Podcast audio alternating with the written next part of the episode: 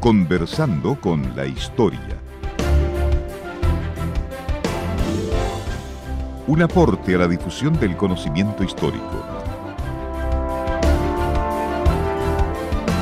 Con la conducción del profesor José Manuel Ventura Rojas del Departamento de Historia de la Facultad de Humanidades y Arte.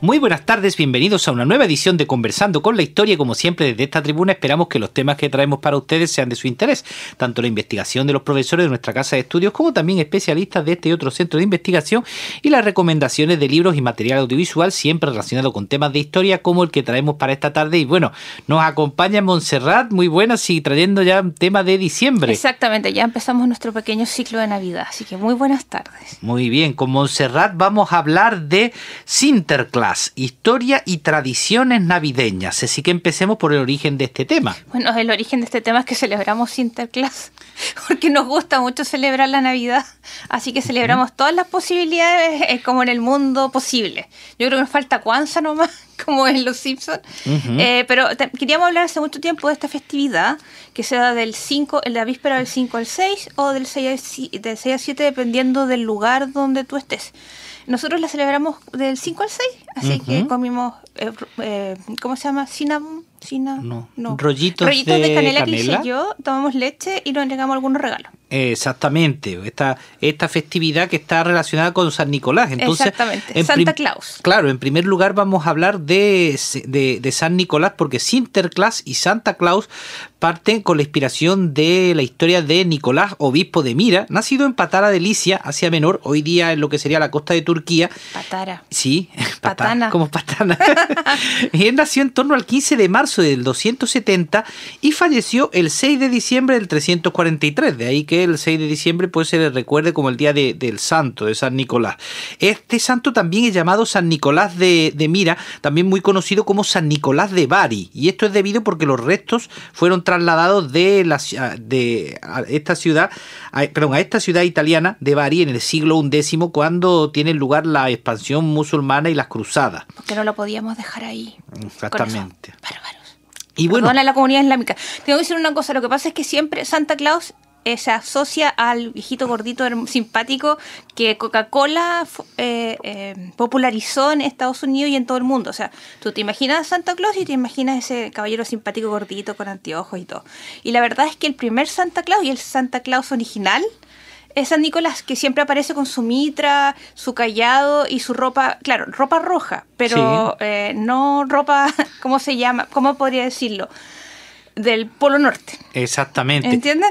Claro, no es raro porque además, eh, ahí lo vamos a decir, que San Nicolás, tiene, eh, este Santa Claus para los estadounidenses, tiene mucho que ver con que los holandeses primero fundaron Nueva Ámsterdam, que luego va a ser Nueva York. Pero bueno, volvamos a, a, Nicolás, del cual... Ah, exactamente. Pero antes de eso, a Nicolás. Nicolás de Mira, exactamente, que va a ser santo porque eh, parece que los padres tenían bastante dinero, él de niño era muy generoso, se, cuando mueren sus papás, él reparte parte sus bienes y parece que también el tío, dicen algunas leyendas, el tío de Nicolás era obispo de la ciudad de Mira y que estaba también en Licia y al ver la vocación de este niño pues lo impulsa a que se convierta en sacerdote. Sí, el punto es que no sabemos mucho de su infancia y hay, corren muchas leyendas, porque es un personaje que está como bañado en la leyenda y no se puede siempre separar del personaje real. La eh, cosa es que sí existió. Claro, Miguel Archimandrita que nos habla mucho en sus crónicas de exactamente esta historia, de que Nicolás también eh, vivió en la época de Diocleciano, fue perseguido y torturado y después en tiempo de Constantino fue liberado y participó en el concilio de Nicea en el 324 siendo partidario de la condena del arrianismo y de lo que sería la ortodoxia Malvados cristiana. Así que ahí tenemos un poquito esa, mm, eh, ese perfil de este obispo del cual ya decimos que después referiremos hay algunas leyendas como la leyenda de las tres hijas y otras historias que nos hablan sobre todo de este elemento que luego va a estar presente en Santa Claus. La idea de hacer el bien y hacer regalos, pero hacerlo en secreto, sin que nadie se entere. Pero esa es la idea de un buen cristiano. Pero la, está básica, en, la, en las historias está siempre esta idea de que él regala cosas a otras personas, cosas que necesiten o cosas que les gusten o cosas que les hagan bien. Entonces, esta eh, mención que tenemos de los regalos en Navidad eh, también tiene que ver con esto. Y bueno, en Europa, eh, Sinterklaas, más concretamente, vamos a ir ahora a Sinterklaas, se celebra en los Países Bajos, Holanda, eh, se celebra en la víspera de San Nicolás, que es el 5 de diciembre, y en Bélgica es el día de San Nicolás, que es el 6 de diciembre. Exacto, y la idea es que la gente va a misa, o por lo menos esa era la idea anterior, en la noche y cuando tú vuelves de misa o vuelves de la comida con tus padres, lo que sea, los niños encuentran los regalos en, en, abajo de la chimenea o en medio de la sala. Este día, en este, en este, este es el momento en que se entregan los regalos en la Navidad de estos lugares. Exactamente. Luego también en menor medida en Luxemburgo, que se conoce como Kleschen, eh, y también en Austria y Suiza se celebra, y allí es Santi Claus. Santi Claus. Exactamente. Santi Claus. En, o Santi Claus en Alemania y Polonia, y también en la República Checa, que ahí se le conoce como Mikulas. O Nicolás. Claro, Mikulas que suena como Nicolás. Exacto. Y nos vamos a centrar sobre todo en Holanda. Sí, pero yo quiero decir que en este tiempo también pasa el Krampus que es el ser malvado que castiga a los niños que, que han tenido un, ¿cómo se llama? Un, mal registro de sus acciones durante el año. Entonces, mal. Exacto, pasa en este, en este tiempo entre el 5, 6 y 7 y o te deja carbón o simplemente te mete en tu saco y se, te lleva a un mundo horrible y sobrenatural donde no deberías estar te castigan. Exactamente. Yo creo que con el profe nos salvamos, pero todavía puede pasar mañana. Sí, cuidado con estamos esperando, estamos como asustados porque puede pasar por nosotros. Las cabras, y tengan cuidado con la película que luego lo deja uno más Hay una película que se llama El Krampus, que no la vean porque no es una puede ser una película de terror, pero de esas películas de terror que te dejan muy mal. Mm, pero hay un capítulo de esta serie que Grimm ¿Te acuerdas? Sí. Donde está el, el Krampus y Santa Claus. Chanam, na, Burjar. Bueno, vamos a entonces a en Holanda, donde eh, está esta ambigüedad. Cuidado, porque el término Sinterklaas designa tanto al personaje, a Santa Claus, a Nicolás, como a la misma fiesta. Y bueno, la fiesta eh, es, tan popular que en el 2015 fue escogida como en la lista holandesa de Patrimonio Nacional de la Humanidad intangible, eh, exactamente de, de Holanda, siendo una de las más populares. Es que no solamente es popular, sino que es pintoresca y es muy de esa zona. Tiene que ver mucho con su propia historia, con las partes que fueron conquistadas por otros países y con su especial visión del mundo. esa ciudad, ese eh, conglomerado tan pequeño que ha tenido que sobrevivir. Entonces, por eso es porque si no celebraríamos patrimonio intangible de la unidad todas las Pascuas. Claro, pero, es, importante porque tiene eso del catolicismo, de lo medieval, de su imperio colonial, también está presente la presencia española, el dominio español, muchas cosas como vamos a ir viendo. Pero bueno, hay varias etapas, exactamente hasta el siglo XIX hay una primera etapa en que más o menos hay una serie de celebraciones y se supone que la víspera del día 5 de diciembre, entre la Edad Media hasta el siglo XX, hasta el siglo XIX, era, claro, uno de los días más importantes de mercado y de feria, porque era la última feria antes de comenzar el, invierno. Entonces eh. era importante hacer acopio de los víveres. Porque antes no había, bueno, ya no sé cuántos años llevo diciendo esto, antes no había supermercado, entonces tenías, o comprabas en el mercado donde llegaba todo, o te quedabas sin nada por el resto del invierno, porque hay que también saber que hay otra celebración que se llama Santa Lucía, eh, que es la celebración de la luz el 13 de diciembre y se da en esa época porque supone que ese es el día más largo más oscuro del año. Así que estamos en, e, tenemos que eh, ponernos mentalmente en esta situación. Somos campesinos de la Edad Media donde no tenemos grandes rutas de, ¿cómo se llama? De, de, contacto y vamos a ir un invierno horrible donde vamos a tener súper pocas cosas que comer y nos vamos a encerrar nuestras casitas con lo poco que andamos de leña. Entonces, esta, ¿por qué era tan importante? Porque ibas a comprar todo lo que posiblemente necesitarías en esa época y junto con eso tú comprabas dulce y comprabas juego y algunas galletas especiadas. Y lo otro que es importante aquí también se llaman especuladas. Es importante también, porque nosotros no lo vivimos, es el hecho de que las galletas de Navidad, las galletas de jengibre, estas espéculas que son muy parecidas y se hacían ya en la Edad Media, en su momento eran como súper preciadas porque la... la eh, ¿Cómo es? Especia. Especia. es que se me acaba de. La especia no eran algo fácil de conseguir. La sal tampoco era algo fácil de conseguir. Entonces, eran como unas ricuras espectaculares. Posiblemente ahorradas todo el año para comprarlas. Sí, no, era así como, uy, una explosión de, sabores en la boca. ¿Ahora qué? Ahora lo vamos a comprar a la esquina y, son. Y, claro, y también hay que considerar que a veces se le echarían a lo mejor no las especias más exóticas, sino que si tuviera a mano, ¿no? Esta no, esta no es especula. Pero el jengibre, la canela, eh, la pimienta eran cosas como guay. claro, eh, también el mismo 6 de diciembre, la imagen del santo se sacaba en procesión, la llevaban nuevamente cuatro, hombres fuertes. Ah, y, ah, mientras ah, tanto se iban presentando así en la esquina, en varios lugares, escenas de la vida del santo que se sacaba en procesión. Porque no olvidemos que todas estas festividades tienen un raigambre eh, cristiano católico, tiene un, una... sería como una, una, una forma de ser, no es lo que quiero decir, ¿cómo se llama?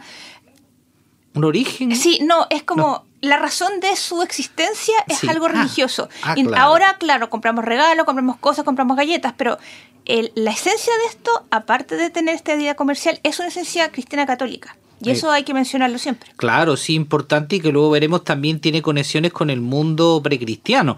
Y también es interesante que el mismo de diciembre se elegía a un chico para que hiciera de este obispo Sinterklaas, ¿no? se le vestía. Me imagino que era muy importante en esa época el niño que le elegían era como, oh, todas las mamás querían que todos los mamás querían que sus hijos fueran Sinterklaas, pero solo, sí, solo podía ser uno me acompaña. Y le acompañaban otros chicos que también se vestían con ropa de religioso y iban recorriendo las calles de la ciudad. eran más pillos porque ellos pidiendo dulce, pidiendo dinero y dudo que haya sido para la iglesia o para Sinterklaas o para el, chico que estaba vestido obispo, sino que tenía que haber sido topón pantro, como lo que era antes el primero de mayo aquí en Chile. Exactamente, como lo de las cruces de mayo y como también los ingleses van Mi a tener Mi papá también me cuenta eso que salía a pedir la cruz de mayo allá por el 1950. Y luego los ingleses que tenían los mummers, que eran un poquito más siniestros. Que ya hablamos de... Sí, mm. uh, uh, uh, era como el mm. comienzo de eh, Halloween en Navidad. Exacto. Bueno, también se daba esta costumbre de dejar zapatos y medias junto al fuego antes de ir a dormir. Eh, y ahí entonces los miembros de la familia, especialmente a los más pequeños, les dejaban regalos de manera secreta. Claro, porque aunque uno quiera ser religioso y todo igual, los regalos son un plus. claro. todos queremos. Claro, y esta costumbre se relaciona con una de las leyendas que decíamos de San Nicolás, que es la leyenda de las tres hijas, en las que el santo, bueno, veía que había un señor que tenía tres hijas que eran pobres y no tenía dote, entonces una primera vez, pues, viendo la ventana abierta, pues le dejó un saquito con monedas de oro, eh, que el papá recogió ahí, que bien, puedo casarla. Luego, cuando llegó el tiempo de pensar en casar a la segunda, San Nicolás también en secreto le dejó ese otro saquito, y el papá, pues pensando que no hay dos sin tres, pues se quedó esperando a la siguiente cuando iba a casar a la tercera hija, y ahí pilló a San Nicolás, pero le, le hizo prometer San Nicolás que no iba a contar que él lo había hecho así como para mantener esta idea de la, como es esto, de, hacer el, bien en secreto. Y, teníamos, tenemos que reflexionar sobre el hecho de que dar una, una dote era una cosa súper preciada en media, porque antes las mujeres, si no tenían dinero para darle a su esposo cuando la desposaban, no se podían casar. Entonces, si eran estas mujeres, le estaba regalando, él le estaba regalando en el fondo una vida familiar. Sí, también hay una variante de esta leyenda de las tres hijas, que son tres chicas que están a punto de ser prostituidas y él los saca. Eso, exactamente, porque ¿cuál era tu opción? ¿Era ser solterona? ¿Era prostituirte? ¿O morir vieja en alguna parte, eh, maltratada por tu hermana que te, acogió? ¿O morirse de hambre? Claro, igual, que también hay otra leyenda de los tres chicos, que hay un posadero los mata y hace carne de chancho, así como, como asesina. y, y, Sinterklaas se da cuenta y, dice: No, es que él le dice: come esta comidita, caballero, tengo esto recién. Y, él dice: Huele a humano. exactamente, huele a carne humana, pero no porque se los quiera comer, sino acusándole. Y luego hace revivir a los chicos, pero lo acusa. Y ahí le hace prometer que no, nunca más va a hacer estas cosas. Es como raro, ¿ah? porque asesinó a alguien, nunca más lo vas a hacer. No, no, no, no, no, no. Mm, no claro, quedan todavía esas leyendas, aunque no son las que hoy se recuerdan tanto en Navidad. Pero son súper, súper, súper entretenidas. Sí. Bueno, vamos a ir a nuestra pausa musical eh, y vamos a escoger uno de los temas de Sinterklaas que luego también iremos comentando cuando se da esto. El tema es Si Egins kommt Stomboot o mira, allí viene el barco de vapor, ¿no? Ay, sí, porque él viene desde España en un barco de vapor. Todas las noches o eh, todas las, fiestas se transmite la, llegada del barco con Sinterklaas y Swat Peter. Exactamente, y esto es una canción que se canta a los niños y veremos que se da en programas televisivos, etcétera. Así que escuchemos este tema. Mira, aquí viene el barco de vapor, esta Sinterklaas Lead o canción de Sinterklaas.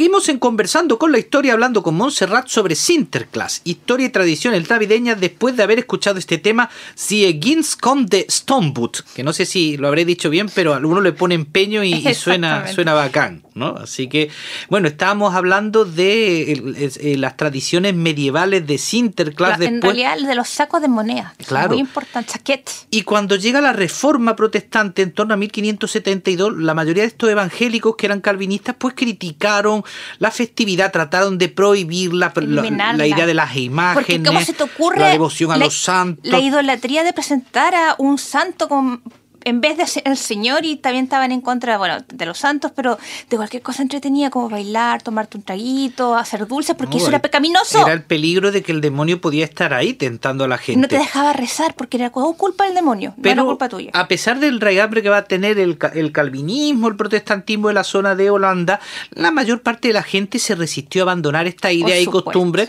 de celebrar el Sinterklaas y sobre todo de los poner los regalos a los niños, comer estos dulces, esas cositas ricas yo creo que fue una gran etapa para el mercado negro, de las galletas y los regalos. Sí. En serio. Y luego, en el siglo XIX, es importante el hito del profesor y escritor Jan Schenkman. Aquí quiero decir que el siglo XIX a veces arruina muchas cosas porque como cambia totalmente la visión eh, de, decimonónica, la versión de la media y de lo que era en realidad la festividad en sí. Porque tú, siempre cambian las cosas, igual que Wagner. Por ejemplo, han llegado muchas leyendas del ciclo del Rin que son mentiras, porque Wagner la arregló.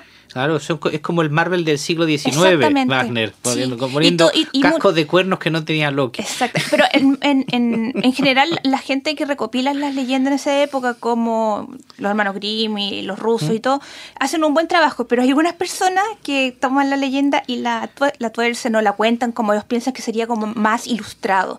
Y bueno, aquí. Bueno, la imagen de, además de Jean Sheckman va a tener mucha fuerza porque no solo los textos, en su texto Sinterklaas y su paje de 1850, ahí va a, va a marcar mucho esa imagen que después se ha transmitido de que el santo es un hombre mayor que tiene barba blanca, esa mitra roja, el abrigo, luego le van a poner una capita, esos tres sacos dorados con la leyenda de las tres hijas que algunos dicen que serían como las tres naranjas. Porque España porque son de España y España es tan exótica, entonces y tienen naranja. Y esa cuestión, Shenma es uno de los que influye a la hora de decir que Sinterklaas sería el obispo, un obispo de España, no de Asia Menor, y que llegaría todos los años del puerto de Alicante en un vaporcito con un caballo blanco, que eso ya fue hace poco, fue como en el año 90 que le pusieron este nombre de Américo al caballo de Sinterklaas. Sí, pero el, caballo estaba en la leyenda original, eh, eh, principalmente en la que cuenta este autor. El caballo blanco, su mitra dorada, la ropa y su Peter. Sí. Eh, pero esa idea siempre me ha llamado la atención que vengan de España, no solamente porque los españoles ocuparon esta zona, sino como,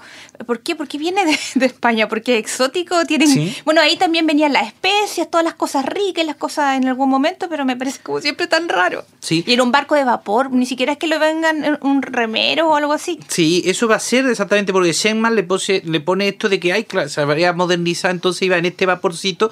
Y también ha, asistido Sinterklaas por un joven de piel oscura que se considera sería moro, sería exactamente de origen eh, del norte de África y que eh, todavía no tenía nombre, pero en 1895 más o menos ya se va a reconocer y estandarizar que el nombre de este ayudante es Piet Schwartz o Pedrito el Negro que viste un bonete, exactamente una gorra con pluma, una típico atuendo renacentista de chaqueta y, camisa con como esto con bombacha. Que generalmente se, asocia a los pajes. Eh, afrodescendientes en, las cortes españolas y las cortes de Europa, pero también, o sea, yo siempre he pensado que también está la, explicación de que como Pedrito es el que echa el carbón en, este vapor, por eso tiene la cara negra y los labios rojos como más blancos, no porque haga un black face, sino porque en realidad él tiene, eh, así te ves tú cuando te, te, llega todo el, humo y el polvo de un trabajo así, pero... Eh, eh, aquí hay un gran problema en este momento en, en, Holanda sobre si es Pedrito el negro o Perrito Rainbow, que es como Pedrito de varios colores. Tengo una amiga ya, así que estas cosas me la cuente primero a mano.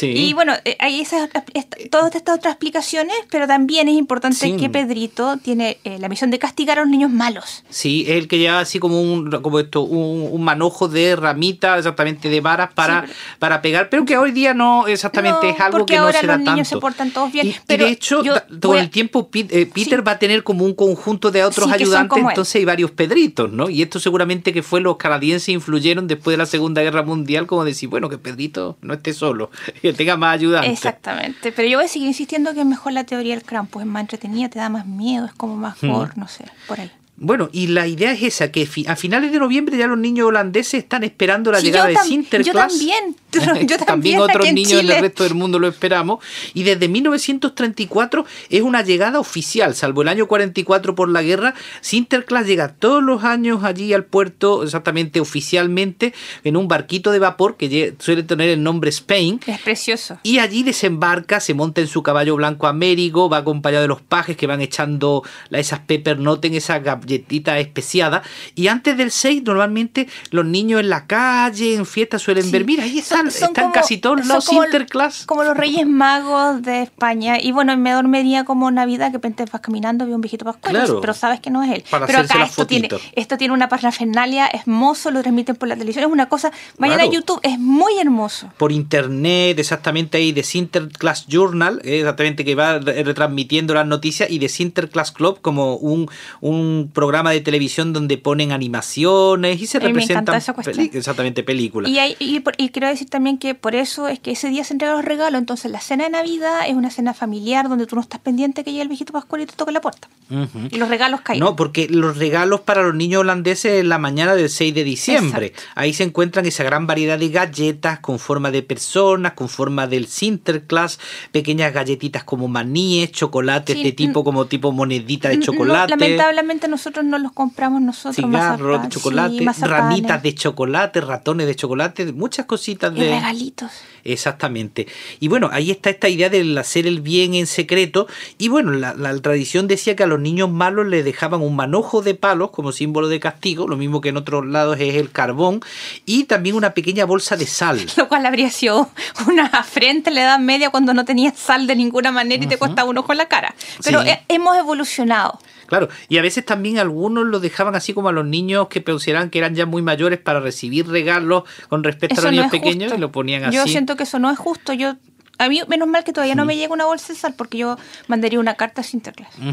Y bueno, ahí ya terminando la última parte, decir que hay una cierta relación entre la mitología nórdica. Y pensemos que Shegman, este erudito del 19, eh, seguramente debió inspirarse en algunas cosas. Por ejemplo, en el caballo de Odín, Sleipnir, que. Fue, fue Loki. Exactamente. fue eh, Loki. Sleipnir, su corcel. Se va de marcha con él.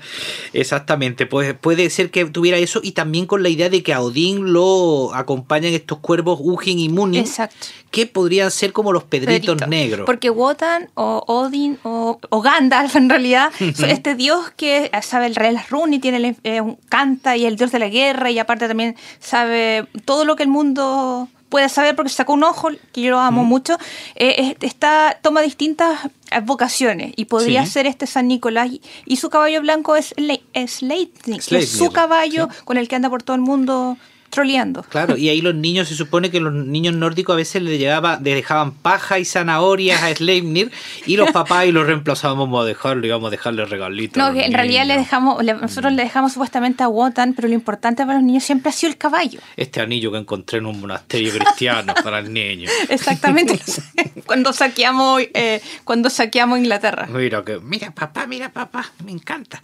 Bueno, ya terminamos, estamos, eh, estamos ya en, la, última parte, así Así que recomendamos de nuevo en YouTube, les recomendamos el documental de Legends of Santa, que es un documental precioso eh, sobre la leyenda de Santa Claus, eh, esto más amplio. Y en español eh, encuentran el libro San Nicolás de Obispo a Santa Claus de José Miguel Pero Sanz en la editorial Palabra. Y específicamente para Sinterklaas, el libro de Ingrid de Haas, The Story of San Nicolás and the Dutch Sinterklaas. Es un libro que encuentran en Kindle, edición de 2018, muy cortito pero muy bueno como para introducirse en San Nicolás, en todo lo que es el Sinterklaas. También pueden ver la película de Netflix, se llama Klaus. Exacto, y relatos para niños. Ah, pero ese es Klaus, que es una película Pero de todas maneras, igual me gustaría que lo vieran porque tiene cierta relación. Sí, muy, buena con lo que sería ese origen de también de Santa Claus. Y por último, también en inglés, varios libros de, San, de la historia de San Nicolás, Saint Nicholas and Santa Claus, de Charles Rivers Editors, de Jerry Bowler, Santa Claus A Biography, de McClellan y Stewart 2007 2007 y de Joseph A. McCulloch The Story of Santa Claus, Bloomsbury 2014. Así que bueno, nos vamos a Montserrat, pero volveremos la semana que viene con más festividades navideñas. En el fondo un, un ciclo mostrando navidades en otros lugares del mundo, no en gringa.